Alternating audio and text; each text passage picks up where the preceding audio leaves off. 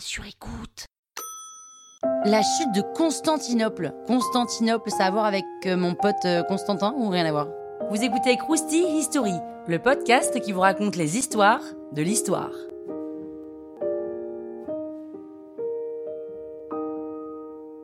Depuis le IVe siècle, Constantinople est une capitale de l'Empire romain, une nouvelle Rome parfaitement placée au milieu de toutes les routes commerciales. Quand Rome tombe, Constantinople devient la ville la plus importante d'Europe, et les Arabes vont tout faire pour prendre la ville sans y parvenir. Petit à petit, l'Empire reprend des territoires en Europe, mais ça va pas durer. Les nomades des steppes et les Turcs seljoukides vont grignoter les possessions. Et même les chrétiens vont s'y mettre jusqu'au schisme de 1054 entre orthodoxes et catholiques. Bref, pour les Byzantins, les habitants de l'Empire romain d'Orient, ça commence à sentir mauvais. La quatrième croisade ne va pas se passer comme prévu. Les croisés étaient partis pour reprendre des territoires en Terre Sainte, mais ils doivent tellement d'argent à Venise qu'ils vont se dire bon, pillons Constantinople, c'est même plus des vrais chrétiens au fond. Et Constantinople est très endetté. Les Grecs, les Serbes, les Bulgares veulent plus trop obéir, et en plus les Byzantins se mangent la peste dans la figure. Cerise sur le gâteau, les Ottomans commencent à conquérir pas mal de territoires tout autour.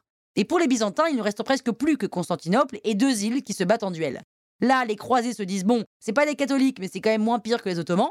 Ils vont alors essayer de donner un coup de main, mais là, ça foire. Ils sont battus définitivement à Nicopolis en 1396. On dirait le nom d'une boîte de nuit. Les Hongrois vont essayer de les aider en solo, mais même résultat.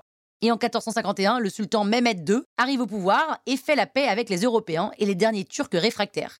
Mais il veut Constantinople, et les Byzantins vont encore tenter d'appeler à l'aide. Hey, les Anglais, les Français, à l'aide Réponse Ouais, désolé, mais on fait la guerre de 100 ans là. Ah ouais, d'accord. Les Espagnols, s'il vous plaît, non? Ah ouais, désolé, on fait la reconquista là. Ah ouais, d'accord. Le Saint-Empire? Non mais désolé, on veut conquérir la Hongrie, nous, hein.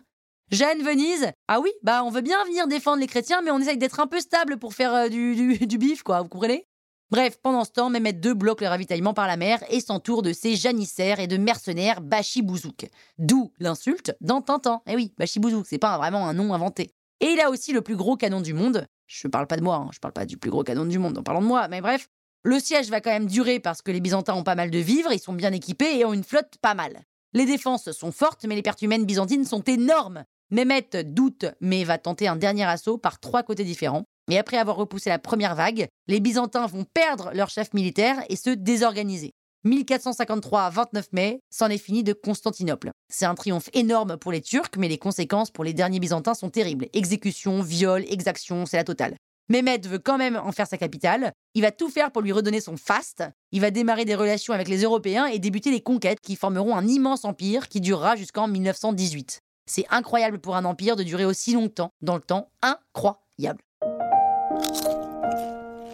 Croustille, hein?